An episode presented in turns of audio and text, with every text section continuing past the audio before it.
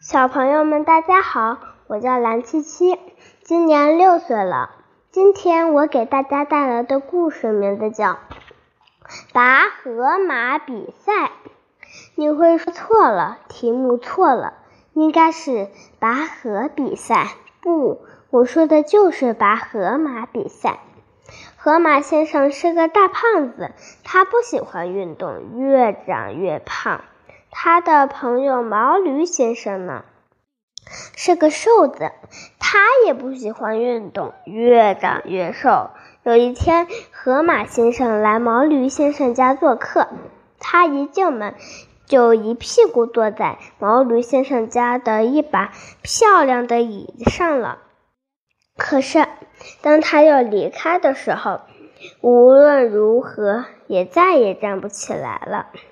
胖胖的河马先生被毛驴先生家的瘦椅子给卡住了。毛驴先生请来医生白鸽、小兔和木匠老狼来解救河马先生。医生白鸽来拿出听诊器，仔仔细细的听了河马先生的心脏。他安慰河马先生说：“他没有生命危险，但只要从椅子里出来，只有一个办法——减肥。河马先生一个星期不吃不喝，也许瘦椅子会放开他。”天哪！河马先生叫了起来：“一个星期不吃不喝，我会饿死的。”木匠老狼插上嘴。他说：“还是我来吧，我用斧子、锯子把椅子拆了，河马先生不就出来了吗？”天哪！这次轮到毛驴先生脚了。他说：“这把椅子可是我家祖传的珍藏品呀，我爷爷的爷爷的爷爷曾经就在上面坐过。”最后，还是机灵的小兔提出：“我们来举行一场拔河马比赛吧！”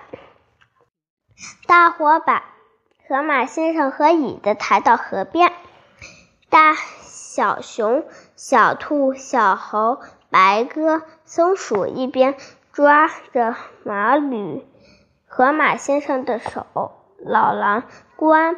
熊猫、公鸡、刺猬一边拉住椅子的腿，河马先生嘴里喊：“一、二、三！”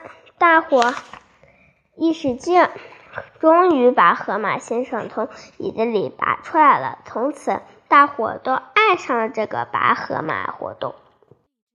不过，他们用一根绳子替代了河马先生和椅子，因为他们不能老让。河马先生卡在椅子里待着，大伙把这项很有趣的活动叫做“拔河马比赛”。河马先生呢？他挥舞着小旗，成了一个优秀的裁判。小朋友们，今天我的故事就讲到这里了。今天我给大家带来的诗名字叫《春晓》。春眠不觉晓，处处闻啼鸟。夜来风雨声，花落知多少。小朋友们再见。更多收听，请下载荔枝 APP。